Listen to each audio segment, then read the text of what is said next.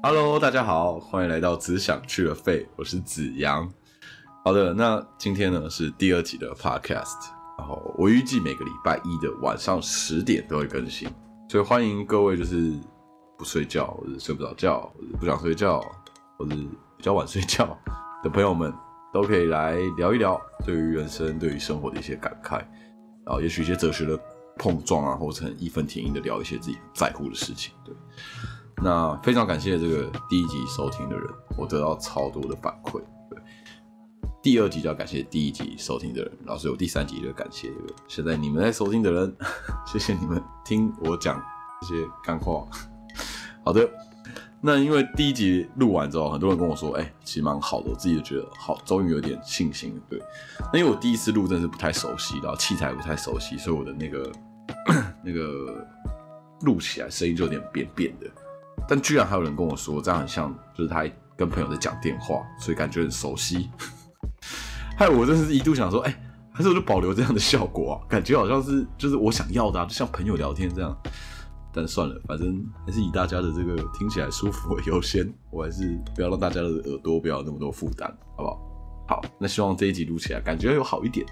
希望大家感觉比较舒服一点。那第一集的时候啊，我忘记跟大家分享为什么这个节目叫做“只想去而废”。那我今天就来跟大家解释一下，因为我是子阳嘛，然后我就很想要从“子”去做发想。那另外我自己觉得，就是五个字的节目念起来都蛮顺的，像是比如说，比如说我个人很喜欢木曜四超玩，然后或是伯恩夜夜秀，或是面白大丈夫，然后大大佛普拉斯同学麦纳斯。都是五个字的哦，念起来都觉得干超顺。那因为我觉得就是像哦，我不知道大家知不知道，就是黄西晓导演在这个《大佛普拉斯》里面有埋一个他小小的个人的想法吧。他就透过角色就说，他觉得就是名字里面有英文名字，不是说名字里面，应该说另外有英文名字，感觉起来比较格调。是他自己的片名就叫做。大佛普拉斯同学麦纳斯 plus minus 就像掺了一点英文，然后感觉就会比较格调。然后我就在讽刺这个这个这个事情这样子。所以呢，好，那我这里来做一个，就是也是跟英文有点关系的。所以我叫 chew the fat，好烂。对，那 chew the fat，chew 就是咀嚼嘛，然后 fat 就是脂肪或是很胖。You are fat，你很胖。瞬间变英文教学频道。对，那 true or fat 在英文里面的概念就是聊天聊到天亮的这个概念，然后我觉得非常符合我自己的想法。我觉得 true or fat 就跟什么 talk shit 或是 trash talk 这种感觉就很不一样。然后 true or fat 我自己把它翻译成中文，音译成中文就变成去了肺。去了肺，乍看之下好像有点消极，就是好像哦去了肺什么意思？但我觉得在夜晚啊，去了肺反而有一种放下所有顾忌，然后你可以肆无忌惮、畅所欲言、乱聊的感觉。然后我觉得这反而很像我想要带给大家的氛围。我不知道大家有没有感觉到啊？这是我自己的想法。对，反正大家就没有关系，你们就我就轻松讲啊，大家就轻松听，当自己的家。虽然你们也可能在自己的家里面听。你们就在自己的家，对，所以我觉得中文五个字很有，中文字很有趣啊，就像这个五个字，然后每个字好像有意思，凑起来又好像有点没意思，但是去想好像又有点意思，然后我觉得这种中文字的玩法就很多，然后我自己觉得很有趣，对。那我自己的内容啊，我自己内容可能会从一些电影啊，或者是戏剧啊，或者是一些呃艺术作品去做发想，因为个人很喜欢看这个电影，看看戏，所以我觉得这种东西我都会很有感触。那我今天就来跟大家聊一聊，很多人最近很喜欢，也是很常在讨论的电影《孤味》，因为也有人跟我说想要听一看《孤味》，那我就跟大家聊一聊《孤味》。我自己也看了，我也觉得很棒。对，那因为我知道金马奖之后，金马颁奖典礼之后，其实很多电影它的票房都有很大的、很大幅度的成长。那我知道《孤味》也是，所以大家赶紧趁着这个电影还没有下档的时候，赶快有空赶快去看，揪个朋友，揪个。约个女生就说啊，好想要看古味。女生搞不好还觉得，嗯，看这个电影比看同学曼纳斯有格调 啊。我也不知道，就可以赶快去看一看。对我自己非常推荐，大家好好把握。那孤味这部片呢，我刚开始看片名，我也是不太懂孤味到底什么意思。然后你看不懂片名，就会去看一下它的英文名字嘛。英文片名就叫做 Little Big Woman。然后对于孤味两个字一点帮助都没有。Little big woman 是什么意思？然后我就上网查，然后导演就说 Little big woman 就是说在讲大大小小的女人们，大女人有小女人的一面，小女人也有大女人隐藏的那一面，好吧？但是即便是如此，对于孤味这两个字一点帮助也没有啊。那孤味台语就叫勾逼，在上网查了一下，我就知道勾逼就是餐厅里面只卖一种料理，然后用心良苦把这个料理做到极致。我觉得这种事情我其实蛮有感触的。我不知道大家记不记得，当初这个好像是二零零八年的时候发生一起毒奶粉事件。然后因为我自己超爱喝奶茶的，我身边的朋友也都知道，就是我一天就要喝好几杯，真是好几杯奶茶。然后我不管身体了，反正我就爱喝奶茶。然后我喝奶茶，我就会很担心，就是这个毒奶粉事件会不会对我影响？大家都人心惶惶的，我更是这个超着急啊，心慌慌。我就觉得说，我的奶茶里面会不会，比如说鲜奶啊、奶粉啊这些原物料会不会有问题？那在那个时候就有一种说法，就是说，如果你很担心吃喝的食安问题，一个很简单的解决方法就是你不要去挑那种有太多品相的店。其实这个还蛮可以理解的嘛，因为如果一家店它的这个品相太多的话，它在品管上本身就没有那么容易，因为你可以想象它的原物料、它的材料都特别多。然后不可能一个一个真的可以很细、很花时间、耐心的去去去去管理。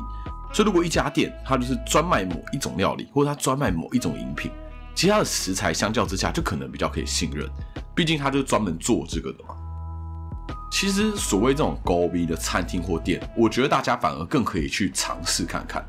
因为这种店不是很有特色，就是相较之下比较值得信任。毕竟一家店你要只做一种料理，真的是很不容易的事情啊！这感觉就像是李国修说的那种，一辈子做好一件事情就够了那种感觉。对，那是一个很值得尊敬的一个职人信念。对，在日本应该称为职人嘛。那讲完片名之后，我们就可以来聊聊这部片的内容。这部电影，简单来说啊，《高 V》这部片就是关于家的电影。那上礼拜我其实。提到同学麦纳斯是关于这个老同学的电影，然后我说这种老同学老同学的题材就是很不败，但其实说起来，家的电影这种主题才真的是不败当中的经典。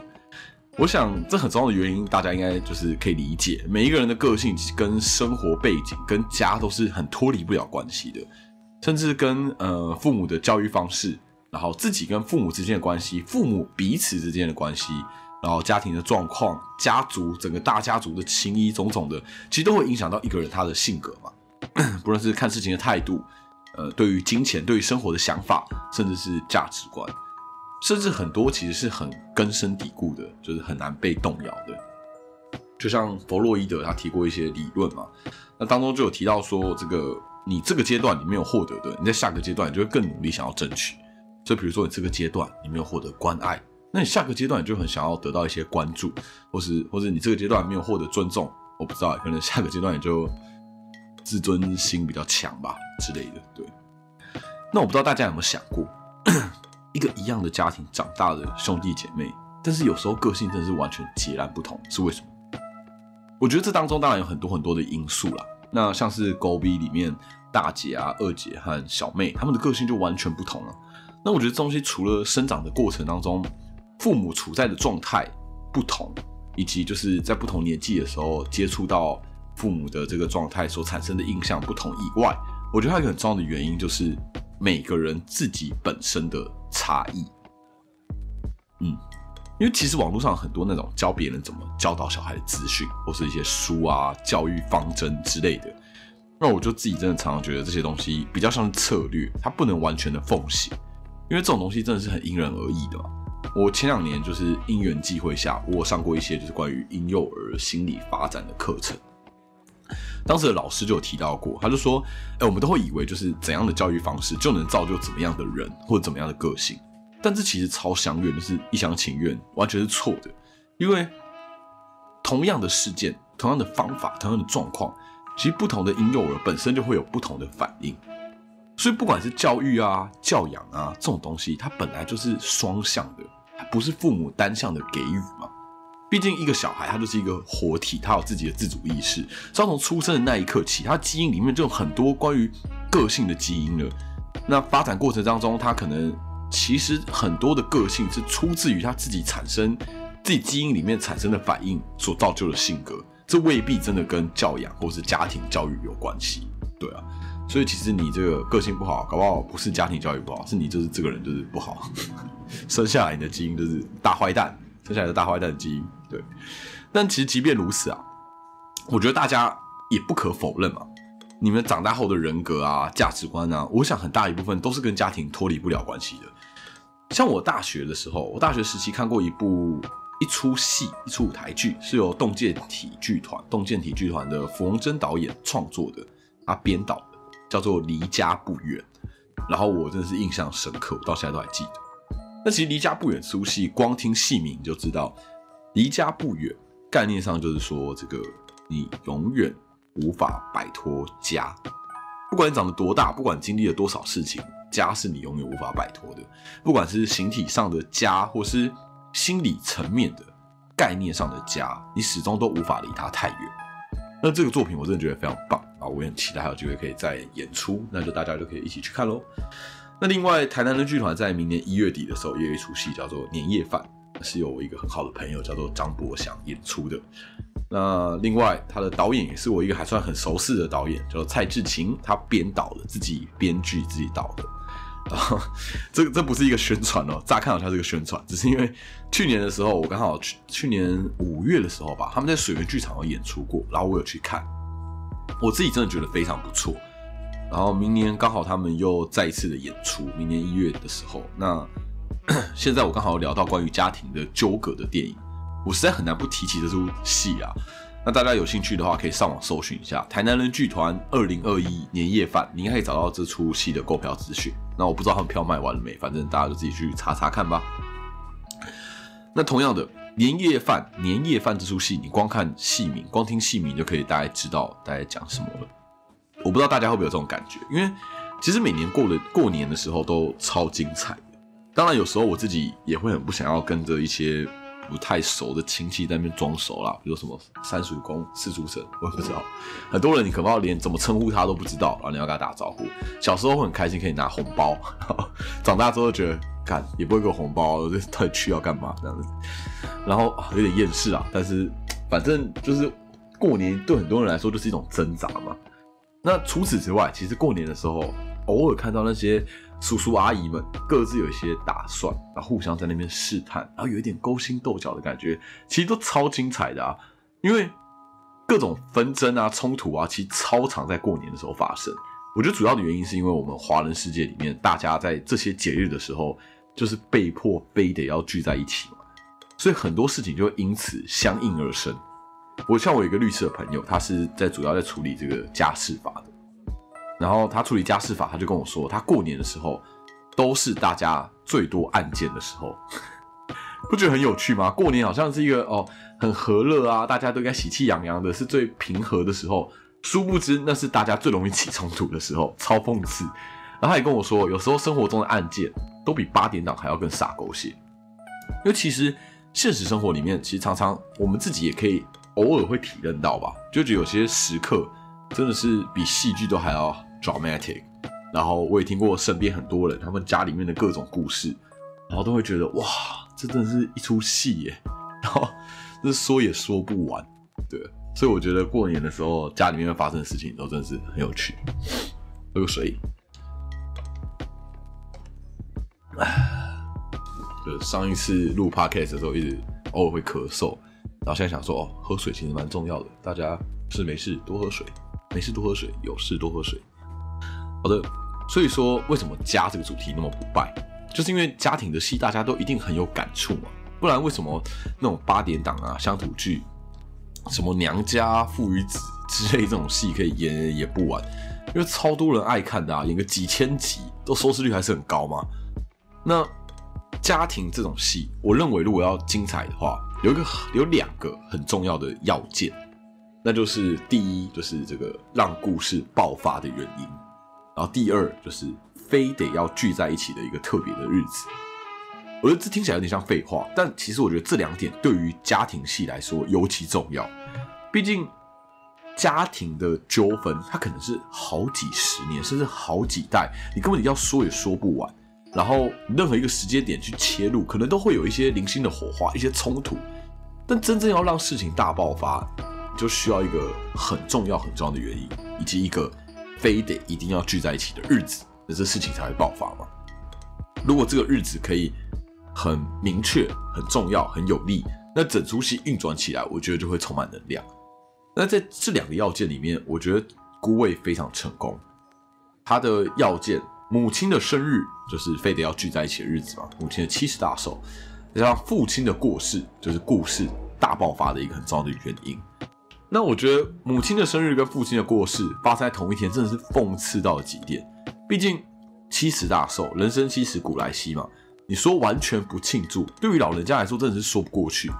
但是去世又很大，你总不可能轻易的轻描淡写带过。所以这整个冲突，你光一开始你就知道，一切都是无法避免，冲突一定会发生。然后就很期待接下来会发生什么样的事情。那剧情我们晚点聊，我们先聊聊演员吧。我觉得陈淑芳阿姨在这个演技上真的是太精湛了，她的表演真的好细腻哦，就是你从她的眼神，从她的举手投足，很多画面都会感受到满满的情感，很丰沛，但是又不会是那种呃乱放，就是外放，她反而是那种很收的。其实整部片陈淑芳阿姨应该是，就我印象里面没有掉一滴泪吧。然后我觉得这件事情就是他没有流下眼泪，但是你可以感受到他的情感。光是这个东西就觉得很不容易。对，那今年陈淑芳阿妈阿姨陈淑芳阿姨好了，陈淑芳阿姨她同时拿下了这个金马最佳女主角跟最金马最佳女配角，这是历史上第一人同时拿下两座奖项。然后我自己是真心觉得这真的是实至名归，因为我自己也有看《亲爱的房客》，然后在《亲爱的房客》里面，陈淑芳阿姨的表现也真的是让我印象深刻。然后在《孤味》里面更是充满了她可以发挥的空间。对，那其实就在看那个金马奖颁奖典礼的时候啊，我我即便已经知道她拿下了最佳女配角，然后不可能，也许不太可能会再拿下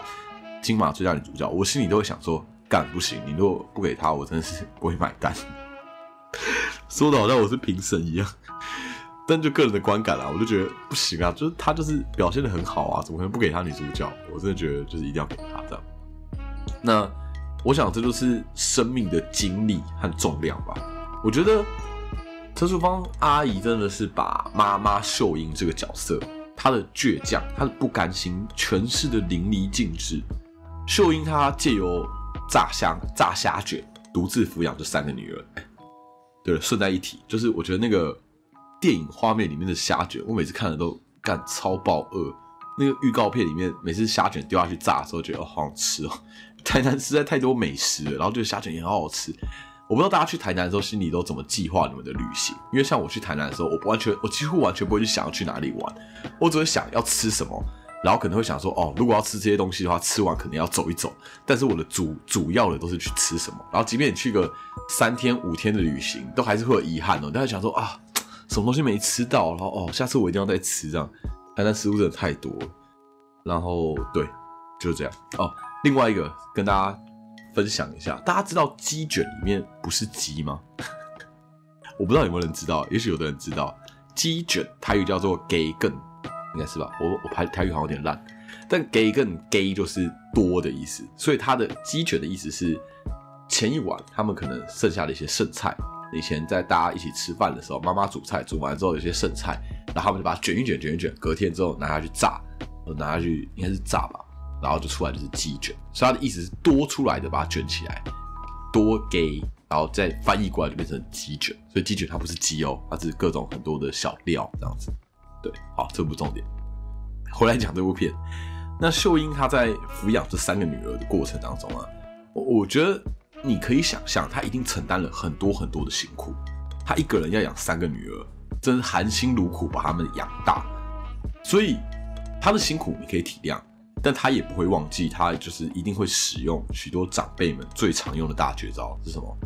情绪勒索。像哆啦 A 梦拿出东西一样，情绪勒索。他对三个女儿说：“哎，这个我打拼一辈子啊，把你们一个个抚养长大，结果输给一个二十年不曾跟你们联络的爸爸。”其实他讲这句话当下，大家也都知道，我们就不再讨论谁养大谁嘛。这就是情绪勒索啊。或者他也会说，就是啊，我一辈子做牛做马，没有听过你跟我说一句谢谢。他跟那个大姐说。其实我觉得陈淑芳扮演的这个秀英最打到我的地方就在于，她总是能够在让观众觉得，干好熟悉哦，我的长辈也会这样情绪勒索我啊。但同时，你身为观众，你会愿意体谅秀英，你感受得到她底下那一股哀愁，然后以及她背后的其实有某种程度上的温柔。对，那另外一位演员谢盈萱，我就不用多说了嘛，其实大家都知道，她前两年已经拿下金马影后。那这部片里面，她真的是演活了大姐这个角色。虽然从剧情、从故事、从台词里面，你都可以知道她是一个很多伴侣、很多伴侣、很多对象的女生，讲话也是一样烂。很多伴侣、很多对象女生，但是你完全感觉不到她所饰演的陈婉清是一个多花心的角色，或是我不知道哎，大家想象这种很多伴侣、很多对象女生会是什么样子？可能我我想象的刻板印象，可能会觉得这种女生就是很大辣辣啊，然后完全不把感情当一回事啊，游戏人间这样子。但谢盈萱饰演的陈婉清完全不是，她感觉更像是有一种迷失或者彷徨，然后带着一点忧伤的人。她在各个感情间周旋的时候，她在对象的面前都看起来好像充满自信，但你从他的眉宇当中，你可以感受到他对于情感。对于爱是某一种不知所措，然后加上观众们很早就知道嘛，我们早就知道他即将要从头到尾再经历一次他曾经经历过的化疗，然后他必须要切除他一边的乳房，所以在这之后，他的种种言辞啊，种种看似放荡不羁的行为，看起来好像漠不关心父母的那个状态，身为观众，我们不只是同理哦，我觉得真是会有点心疼，觉得他做这些事情真的是还蛮难过的。那我个人啊，最喜欢的一场戏是这个今年金马的新演员陈妍霏饰演的小陈。那小陈就通风报信，告诉阿妈说他三个女儿在讨论他，然后秀英阿妈就直接冲到这个现场，跟三个女儿语重心长的讲话，在沙发上的那一场戏。那其实，在预告片里面就有看到这场戏。那当时看预告片的时候，我自己是真的是超无感的，我觉得这些台词也没什么特别的，然后乍看之下好像没什么冲突，是怎么了吗？然后自己觉得，哎，好像也没什么。当你正在看电影的看电影的时候啊，你完全可以感受到每一个角色他内心的纠结，然后一路一路堆到最高点，直到秀英跟大姐之间的冲突，再到秀英得知大姐晚清她又要化疗了，瞬间转变的那个忧心忡忡。我觉得一切都太揪心了。我自己在这一 part 的时候就已经眼泪真是 hold 不住了，因为该怎么讲啊？我们常常在最亲的人面前吵架的时候，每句话都。最伤人，因为我们知道对方在意什么，我们知道对方在乎什么，所以你知道怎么样伤害他。所以跟你越好的，跟你越亲的，当你吵架的时候，当你不想要输的时候，你讲的话越是伤害对方。然后可是你又越爱对方，越在乎对方，在这过程当中那个拉扯，其实我相信每一个人都可以理解，可以可以可以可以感受得到。那我觉得几位演员也真的是一时之选，一时之选哦，大家可以学这个成语。瞬间变成语频道，大家可以了解一时。我觉得几位演员真的是一时之选。我觉得好的 casting 就已经算是这个成功的一半了，因为有可能是导演塑造的好啦。反正我真的觉得剧中每一个角色跟他们的演员质感都非常适合。那另外一个我印象深刻的就是由丁宁所饰演的蔡美玲，也就是三个女儿口中的蔡阿姨。我觉得这个角色的塑造非常重要。这个角色会决定了，不管是观众，不管是秀英，不管是三个女儿对一切的谅解与否。因为蔡阿姨在这部片里面真的是一个不卑不亢的存在，她看起来很温驯，但是却有一种很坚毅的力量。然后瞬间你可以理解为什么陈伯昌，也就是这个秀英的老公，三个女儿的爸爸，你可以理解为什么陈伯昌可以这么坚定，而且这么需要这个重要的伴侣。差异就是一直默默的坐着陈伯昌的遗愿，帮他诵经，帮他找人来助念，然后出席丧礼的时候致意，也尽可能的不打扰秀英。其实相较之下，我们可以感受到秀英就是比较阿爸嘛，他就觉得哦，陈伯昌其实后来生活就是在台北，但秀英却坚持这个丧礼一定要办在秀英自己熟悉的台南。然后陈伯昌其实期望可以以佛教的方式诵经，但秀英却坚持一定要道教的方式超度。这相比之下，蔡阿姨其实很清楚的自己和陈伯昌之间的关系，对于秀英来说是一个她心中过不去的坎，所以在这个部分上，蔡阿姨尽可能的温柔，然后同时她也知道说，他跟陈伯昌之间已经是一个很重要的伴侣，然后彼此有多么的陪伴彼此，所以在庙里抱抱卖抱抱什么，在庙里拜拜的那一场戏啊。秀英跟这个蔡阿姨道歉的地方，你可以感受到蔡阿姨也没有过多的退让。那我觉得这个部分真的非常棒，因为她就是一个这样子有原则又温柔又充满爱的存在，然后让大家可以谅解父亲跟蔡阿姨在生命的最后旅程是怎么样的互相陪伴，让你完全可以觉得这是一个非常棒的一段缘分，这样子，然后甚至会觉得很感谢蔡阿姨这样照顾这个大家的爸爸，这样。照顾陈国昌、陈伯昌。那另外，我觉得看完这出戏，三个姐妹的互动是格外让人觉得很暖心的啦。因为说实话，虽然我是个男生，一个钢铁男子，小时候还是很想要有个兄弟姐妹的。因为我是独子嘛，然后我以前住在那种社区，其他户都是跟哥哥姐姐凑起来一组一组一组这样子，然后我就一个人超可怜，然后我就很想跟大家一起玩，然后爸妈。就我长大之后，我爸妈就跟我说，我自己都忘记了。他说我那时候都会拿一堆的饮料、食物、糖果，跑到中庭去找大家，然后分给大家，请大家吃，拜托大家跟我玩，超可悲。然后我妈还会说，我小时候就是可以那个一个人玩玩具，玩个五六个小时，就安静的在那边自己玩游戏、自己讲话。然后她都会担心我会不会有那个自闭的倾向，但没有，我就是一直自言自语、自言自语，就现在开一个 podcast 讲给大家听，我自言自语。可悲，超可悲，对，所以就觉得有兄弟姐妹其实真的超幸福的。我自己长大之后最有感的就是那种每次什么父亲节啊、母亲节啊、爸妈的生日啊，我我我自己身为一个不太会表达情感的男生，我都会超级不知所措，我都觉得干超别扭，然后我又不知道干嘛，尴尬到不行，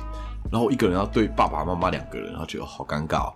然后，但我常常看到身边的朋友，那种有兄弟姐妹的，他们可以一起讨论，或者问对方说：“哎，你今年也要送什么吗？”或者说：“哎，我们一起送什么什么好不好？不好之类的。”这种时候，我都会觉得啊，我觉得只要有一个人可以讨论，都比自己在那边尴尬还要好。所以，就是各位这个有兄弟姐妹的，好好爱自己的兄弟姐妹啊，充满爱的频道，好爱你的兄弟姐妹，不管怎么爱都可以啊。也许有的人爱是打架，但反正只要你爱，我都觉得嗯很棒。那孤味这个故事，回到孤味这个故事，我觉得整个故事乍看之下，呃，谢颖轩饰演的大姐陈婉清，徐若瑄徐若瑄饰演的二姐陈婉瑜，旁边的人不要笑。谢颖轩饰演的大姐陈婉清，徐若瑄饰演的二姐陈婉瑜，以及孙可芳饰演的小妹陈婉佳佳佳，还有陈妍霏饰演的小陈，这几个角色，乍看之下，导演透过各个角色的角度去看。去拨开、去拆解秀英内心的那个纠结，但后段导演又技巧性的拉回三姐妹之间的情感，以及故事后面二姐和女儿小陈之间的对话和沟通，关于就是要不要出国读书，然后以及就是呃怎么样可以体谅、互相体谅彼此。我觉得这些部分，这个这这个 part 导演照顾到了很重要的事情，就是对于家来说，其实每一个人都是不可或缺的。而秀英她解开了自己的心结的同时，其实也直接或间接的解开了家庭成员当中大家心里的结，因为家就是这么密不可分的地方啊，很多情感就是环环相扣的，你是说不清，然后你也逃不掉，对。喝个水。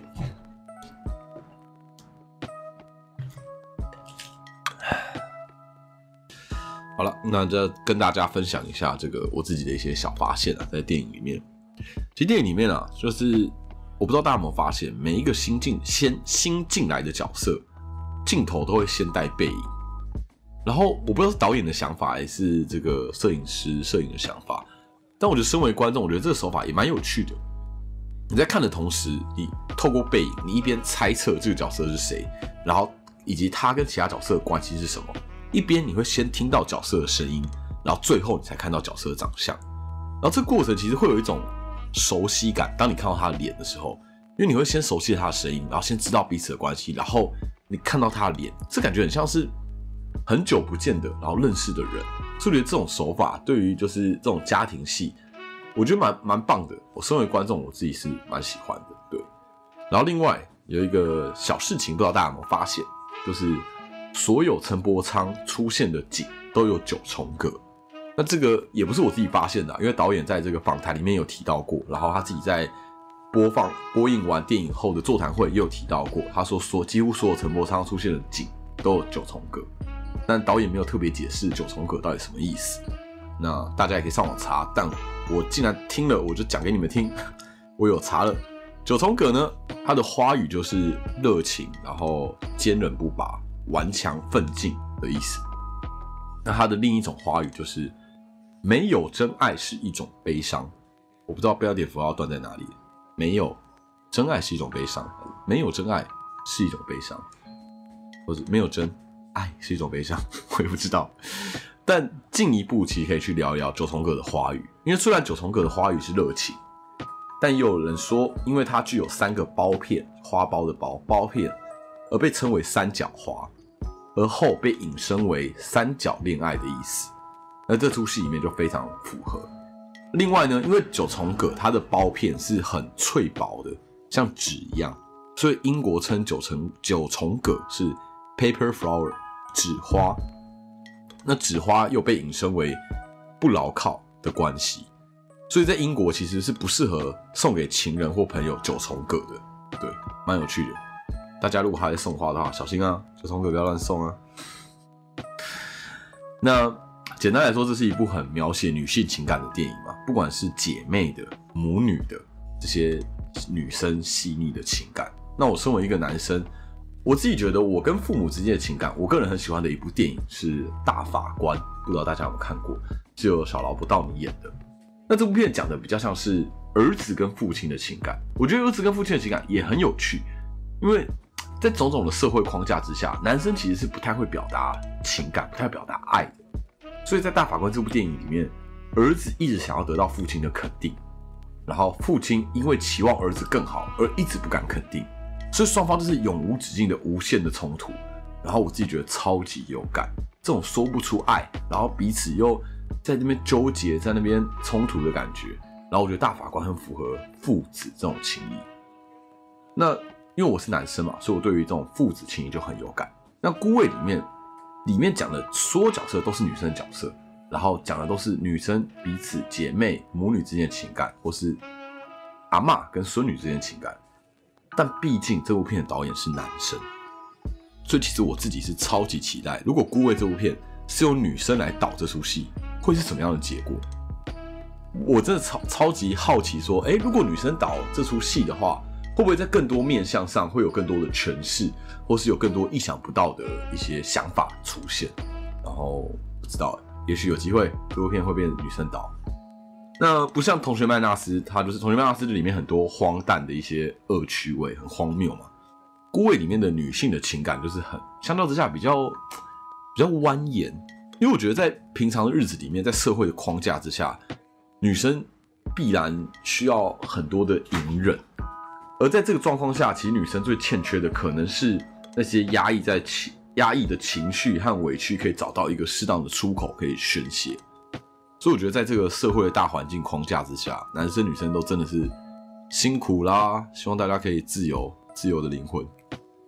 那这部戏里面也关于就是三角恋嘛。那我觉得在道德里面，所谓这个小三劈腿，或是怎么样才是真爱，我觉得它是一个很大很大的议题。我希望有机会我可以再跟大家聊一聊。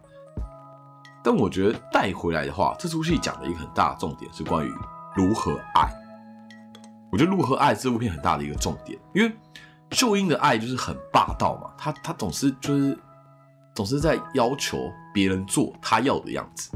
然后她最后面对女儿的反弹以及自己的反思当中，她才真的体认到，也许陈伯昌她老公的离开，就是因为他自己爱人的方式给予了陈伯昌以及女儿们太多的压力。那我觉得很多个性就是一体两面的啊，因为如果不是这么强势的秀英，她也无法独自养大这三个女儿嘛。但却也是因为她的强势，才造就了丈夫以及女儿们无法言喻的压力。所以秀英真的是花了大半辈子，才学会如何去爱，才学会如何在爱跟这个放手之间去找到一个平衡。就跟你说的放手，对，放手。所以孤味的主旨是我我最后最后最后最后顾魏这个在最后那个秀英签下离婚同意书的时候，他的主旨其实概念上就是放下嘛。秀英的种种不快乐都是来自于他的不愿意放下，即便陈伯昌他已经过世了，已经死了，秀英里面心里面还是有很多过不去的坎。而那些过不去的情绪，他就会从大姐身上讨，从二姐身上讨，从小妹身上讨，甚至从爱蔡阿姨身上讨，然后直到他最后最后才理解，真正可以帮助自己的，只有自己愿意放下才行。我相信很多人生活当中也会有这些感触吧，这些感慨，因为我觉得很多时候很多状况真的是没有人可以帮助你。比如说你失恋的时候，也许你的朋友可以陪你聊天、唱歌、喝酒。你失败的时候，你失意的时候，你心情不好的时候，可能你的妈吉可以陪你抒发心情，跟你一起共度那些困难的时光。但能不能 overcome 这件事情，其实完全取决于你自己嘛。人生当中很多时候真的是只有自己可以帮助你自己，其他人能够给予的帮助真的超级有限。说起来蛮悲哀的啦，但是如果你坚持不愿意放手啊，其实其他人再怎么做真的是无济于事，于事无补。那只有你自己愿意面对，愿意放下，只有自己才能够放过你自己。有时候真的是放手，你才可以得到更多嘛。跟别人过意不去，就是跟自己过意不去，就是这些概念。其实很多时候理性上我们都懂，但就是感性上过不去，对啊。我觉得秀英最后的决定，其实放下，嗯，她放下之后，她才解开了那些心结和情绪，然后你才感觉到秀英真的释放了她自己，她真的自由了。那我觉得像这种教你放下的作品其实超多的，你甚至可以来唱一首这个《冰雪奇缘》的《Let Go》，Let It Go，Let It Go，还不错吧？唱的还可以吗？但是因为我觉得放下这种主题啊，用说的始终都不如用感受的来的强。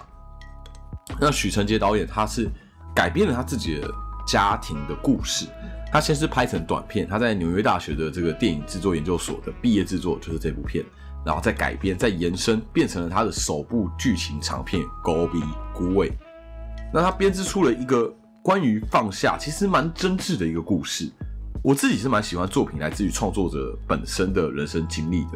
因为其实透过创作者的反刍、在消化、再进一步的诠释出来的这种作品，就会有一点重量，它不会是轻飘飘的。然后你身为观众，你会更容易可以感受到背后的那些情绪和导演的情感。对，我觉得学放下本来就不容易啦。然后，但我们就要相信嘛，因为